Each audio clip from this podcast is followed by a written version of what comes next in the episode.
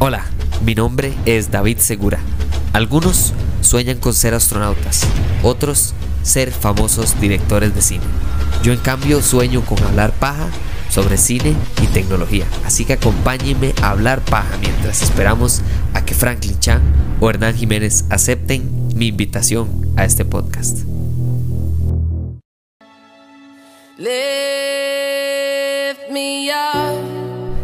Ahora sí, esta es, esta es la parte que me gusta, esta es la parte más importante de esta película, esta es la razón por la que ustedes espero que ya hayan ido a verla.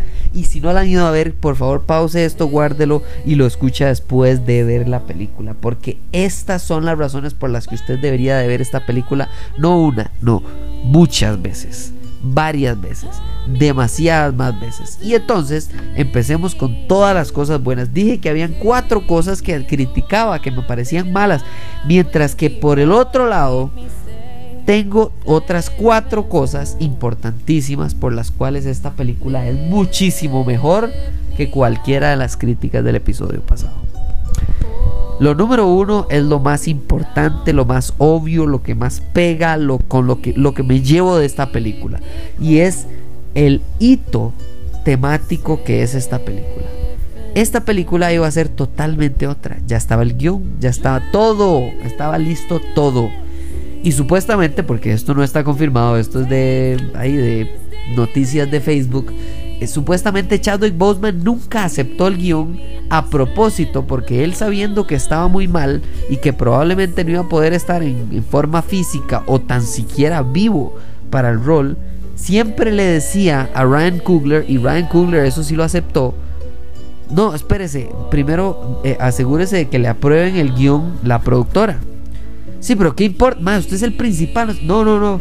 Primero mándesela a ellos y yo después la leo. O sea, Chadwick Boseman murió sin saber cómo iba a ser el guion específico para él de la segunda película porque él no quería interferir, llamémosle, con lo que sea que venía después de su vida. Chadwick Boseman hace falta en esta película desde el principio hasta el fin. Y en lugar de que eso sea algo malo, todo el elenco, toda la producción, la música, los efectos, todo aprovecha esa ausencia para temáticamente hablarnos del duelo, del luto, de la tristeza, de las fases del luto, de las fases del, sufrimiento de cuando una, sucede una pérdida importante en nuestras vidas. Todos la hemos tenido o la vamos a tener. Y esta película agarra y se beneficia de eso porque aquí no solo hace falta T'Challa, no solo hace falta el rey de Wakanda, no solo hace falta el hermano de Shuri, no solo hace falta el novio, no sé si se casaron, esposo de Nakia, no solo falta el hijo de Ramonda. No, no, aquí también hace falta un increíble ser humano. Hace falta el Chadwick Boseman, el mismo que le agradeció hasta el día de su muerte a Denzel Washington por pagarle sus estudios, a la persona que le ayudó todos los días cuando le dieron un premio, no me acuerdo cuál, una de unas palomitas, no sé si es el MTV Awards. El Mae llevó y dijo, sí, es muy bueno recibir un premio por ser un héroe, pero los verdaderos héroes son los que reciben los premios. Y le dio el premio a un Mae que cuando estaban en un tren o en un bar, no sé qué, el Mae atacó a una persona que iba a ir a matar gente en, una cafetería, creo que era, eh, y le dio a él el premio y le dijo, este es mi premio, pero va a vivir en su casa para que usted se acuerde de que usted es el verdadero héroe que inspira a las personas como yo a poder actuar de superhéroes en la gran pantalla.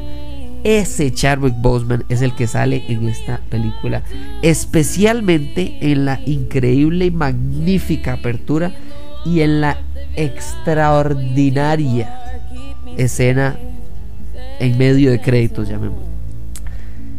El, el uso del silencio cuando está la parte de Marvel y el hecho de que nadie en el cine se mandó una sola palomita, se podía escuchar a la gente sosteniendo un pedo.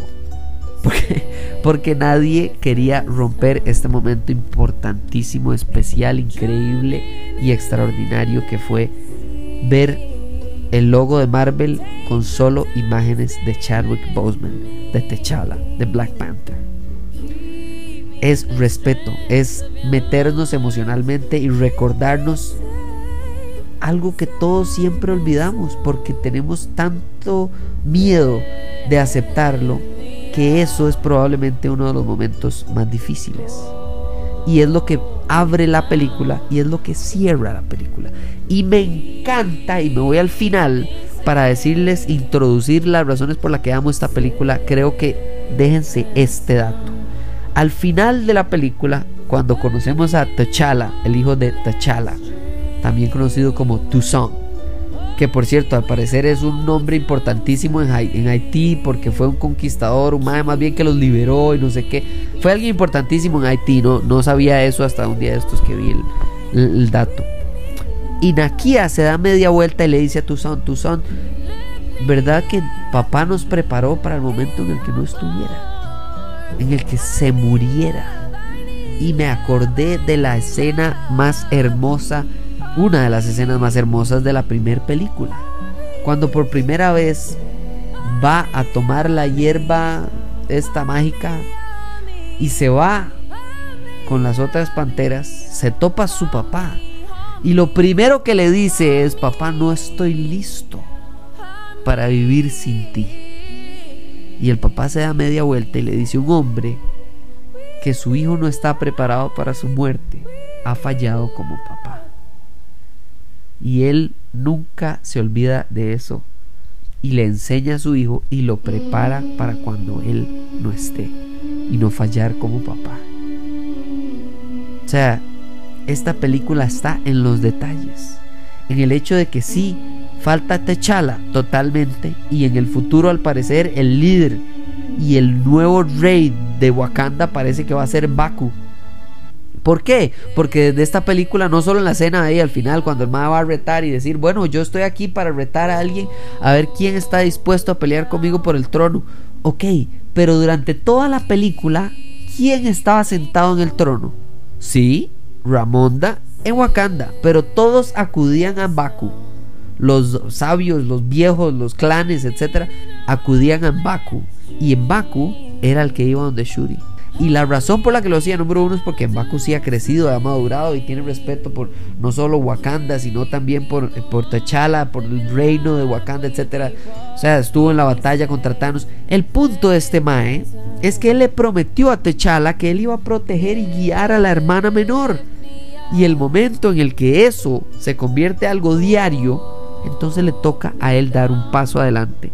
Cuando ante T'Challa él era feliz siendo un segundo al mando, porque sabía y confiaba en las decisiones de T'Challa. Además de eso, faltaba un hermano. Shuri durante toda la película está extrañando a su hermano. No al rey, no a la pantera negra, no a su hermano. Nakia no va al funeral. Y yo desde la primera escena me puse a pensar, mira, aquí falta gente, No estaba seguro a quién me estaba pensando, pero sabía que me faltaba alguien. Y toda la película, incluso le dije esto a Kevin, con quien fui a ver la, la, película, el estreno. Le dije, Mae, que toda la película yo estuve pensando, Mae, ¿cómo es posible que el amor de la vida de Techala no hubiera ido a su funeral?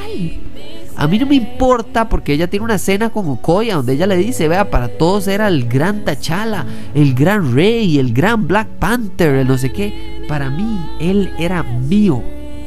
Él no era Black Panther. Perdón, en la casa yo le decía, lave los platos, papito, lava los platos. Pero mi punto es ese, que toda la película yo estaba diciendo, a mí no importa, usted por respeto a su esposo tiene que ir, está bien, si usted quiere hacerle un funeral chiquitico en su casa, en el patio, con, con su suegra nada más, usted y ella, o, su mamá, o sea, pero, pero vas al funeral, pone la cara, porque todo el mundo sabe quién era usted para él. Y al final cuando descubrimos que era un plan desde un principio por parte de Techala de que por favor no lleven a mi hijo para que él no viva con la presión del trono porque yo confío plenamente no solo en, en Baku, Okoye, mi mamá, eh, Nakia, en todo mundo confío. No quiero que él tenga que estar viviendo la presión de Black Panther o del líder de una nación, del rey, a esa edad. El más tiene como 6 años haciendo la mate, vamos a ver si creo que pasaron seis años entre la, primera película y esta en, el mundo de Marvel. 16 años, güey. De chiquito ser chiquito y después más adelante nos damos cuenta y lo que me encanta es saber que él sí conoció a su abuela. Entonces nos llenaron en todos los puntos de Techala. Lo primero es lo importante, ¿verdad? Es la, la temática del luto, de la pérdida, de la tristeza, además, y de que no solo falta una faceta de Chadwick Boseman, sino que faltan todas. La segunda es que eso se utiliza para que Shuri ascienda al trono, sí, pero en realidad es que salga del hueco en donde está, muy a lo Batman la tercera, cuando el madre para salir de ahí tiene que recuperar el temor, ella tiene que recuperar su tradición. Ella no era tradicional y eso era una de las cosas que siempre le criticaban, que no usaba ropa tradicional, que no creía en las tradiciones, se burló en la, ceremonia de, de, coronación del hermano, de ya nos podemos ir, no sé qué. Esta madre no era tradicional. Ella no le importaba la flor, le importaba curarle a su hermano. No le importaba la pantera negra, le importaba el líder que fuera su hermano. Ella no quería quemar las ropas del funeral por lo que significaban para ella y también porque no iba a seguir esa tradición. Ella se fue a Talocán a negociar porque sabía que tenía la capacidad de negociación, no porque era la costumbre. Ella no era de costumbres y tradiciones. Y cuando termina la película, ella reconstruye la flor, se convierte en Black Panther, quema las ropas y además de eso une a Talocan. Igual que su hermano unió a Wakanda, trajo a los Jabari de vuelta. Y entonces ese es el ascenso que ella tiene, no hacia el trono, sino al respeto de las tradiciones. Ella no tiene que seguirlas ciegamente, tiene que entenderlas. Y esa confusión de yo no quiero porque yo no soy igual que mi mamá o igual que mi hermano o igual que etcétera, se ve cuando ella se topa Killmonger en el, en el, en el, en el plano ancestral. Y el plano ancestral, por cierto, en Moon Knight nos dice el hipopótamo, la madre nos dice, el plano ancestral es de lo más hermoso que hay en el mundo. Y me acuerdo que cuando Killmonger se toma la hierba, el madre no va al la mata ahí al árbol donde están las panteras. No, él va a su casa donde está su papá. Y Shuri tampoco va al palo donde está el hermano aunque con efectos especiales tal vez hubiera podido hacer. O donde está la mamá, ella va al trono de cuando estaba Killmonger. Cuando estaba Eric de Rey en The Jaka, que era el nombre de él de Wakanda. El primo de esta madre fue el que verdaderamente personificó la venganza. Y Shuri estaba podrida de venganza. Igual que en, la guerra civil, y eso me encanta en Civil War, cuando ya está Baron Zemo afuera y él se va a suicidar, ¿quién lo frena y por qué lo frena? No lo frenó Iron Man, ni Capitán América, ni lo frenó, no sé, eh, Thunderbolt Ross, no. Lo frena Black Panther, T'Challa. Y lo frena porque se da cuenta de que la venganza lo consumió a él, la venganza está consumiéndose a Capitán América y a Iron Man y a él también a T'Challa. Y él dice, estoy harto de estar contaminado de venganza. Y usted ya está consumido por ella. Y de la misma manera, Shuri se da media vuelta, tiene las de matar y de vengar a su mamá y a una gran parte del pueblo de Wakanda, porque no sé cuánta gente se murió en ese ataque a Wakanda. Y la Mae, igual que su hermano, madura y tiene la inteligencia emocional para decirle, mire, Aquí lo que vamos a hacer es que usted va a ver en mí la sabiduría para poder rendirse. Igual que los Yabari no se mataron con el resto de Wakanda, porque mi hermano le dijo, ríndase. Yo le voy a decir a usted, ríndase porque usted algún día me va a ocupar o porque yo algún día lo voy a ocupar a usted. Y de la misma manera, y el claro, y Tenoch queda pero impactado, Namor no lo puede creer. Ella tenía todas las razones válidas para matarlo para vengar a su mamá, a su país, a todo lo que significa ese momento en el que ella no debería estar usando el, el, traje de Black Panther. Pero aquí está, y le está dando a usted una muestra de verdadero amor al prójimo sin discernir. Esta mañana le dijo, tranquilo, está bien. Yo a usted lo perdono, pero para perdonarlo, primero tiene usted que dejar de luchar. Y es algo que Tenoch no conoce, que Namor no conocía.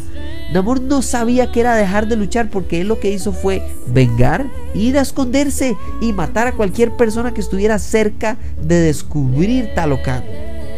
Llegan los gringos, se topan un poco de vibranio en el mar y el mar va y los despedaza a todos y los mata. A él no le importa matar porque él no está acostumbrado a que alguien pueda ver a alguien más a los ojos con odio, con venganza y aún así lo perdona. Número 3. La reina y el rey. Primero que todo, Angela Bassett merece un Oscar. No por haberse muerto, sino por la manera en la que actuó toda esta película y que eso hace que la muerte de ella sea tan impresionante. Es una muerte que pesa, que vale la pena, es una muerte importante.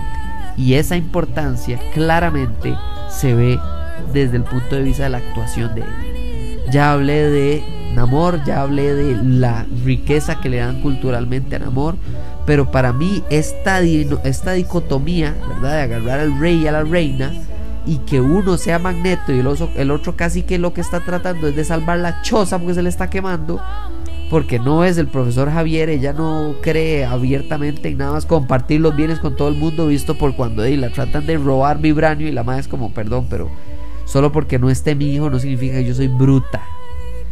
Y me encanta el poder de esta madre de decisiones duras de llegar a las Naciones Unidas y decirles, tome, aquí está su realidad en la cara, de ir a donde Okoye y decirle, Okoye, ya usted no tiene la misma sabiduría porque se llevó a mi hija y, se, ya no tengo hija, no tengo nada.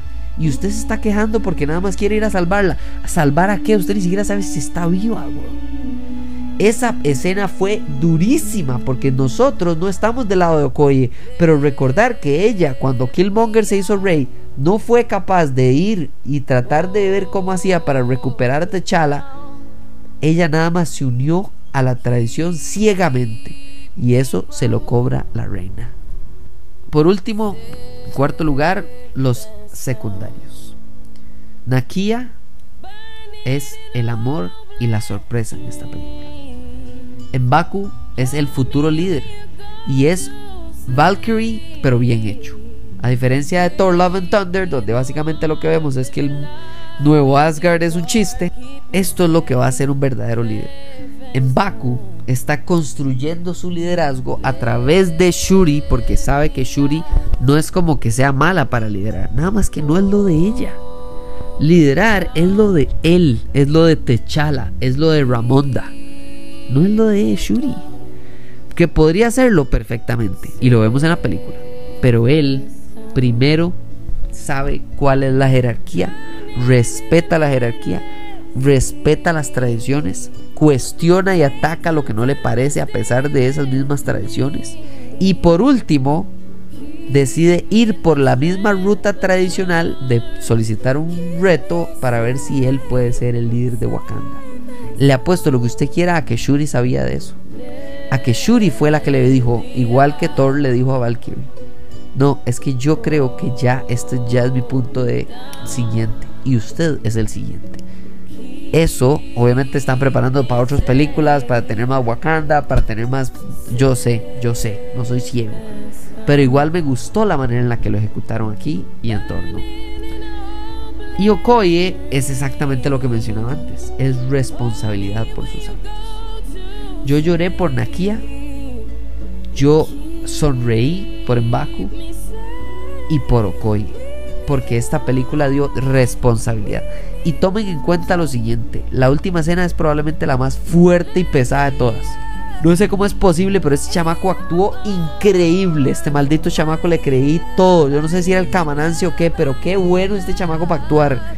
Y por último, el hecho de que Nakia no se rinde en el hecho de que ella no va a volver a Wakanda ella está decidida a arreglar el mundo un pedacito a la vez por medio de Wakanda, por medio de ser de Wakanda. Eso me encanta, me parece increíble. Eso es intercambio cultural, riqueza cultural, seguridad en su propia cultura y en lo bueno que le haría a su cultura o culturas distintas. Aprender de las otras, sí, pero también que ustedes vean lo bueno de la mía. Esta película culturalmente extraordinaria En cuanto a luto y dolor y tristeza, es impecable. En cuanto a actuación, extraordinaria. Creo que tiene mucho que mejorar, sí, pero eso no le quita el primer lugar en esta fase 4. Y eso es lo que sigue. En los próximos episodios voy a hacer una lista de todos los proyectos, sean series o sean películas de la fase 4 de Marvel, de peor a mejor. Ojalá les encante porque yo disfruté en pu haciéndola. Muchísimas gracias por escuchar estos dos episodios con spoilers de Wakanda Forever. Gracias por ir a ver la película porque de verdad que para mí y para muchas personas eh, significa muchísimo. Para mí en lo personal y por lo que significa Marvel. Eh, para el podcast, para los episodios. y Marvel básicamente no, no, habría empezado a hacer el podcast y es algo que disfruto hacer todos los días. Y además para muchísimas personas que trabajaron en este proyecto y trabajaron con Chadwick y este proyecto se lo dedican a él. Y me encantó como obra dedicada a alguien que merece este nivel de respeto. Gracias y nos hablamos la próxima.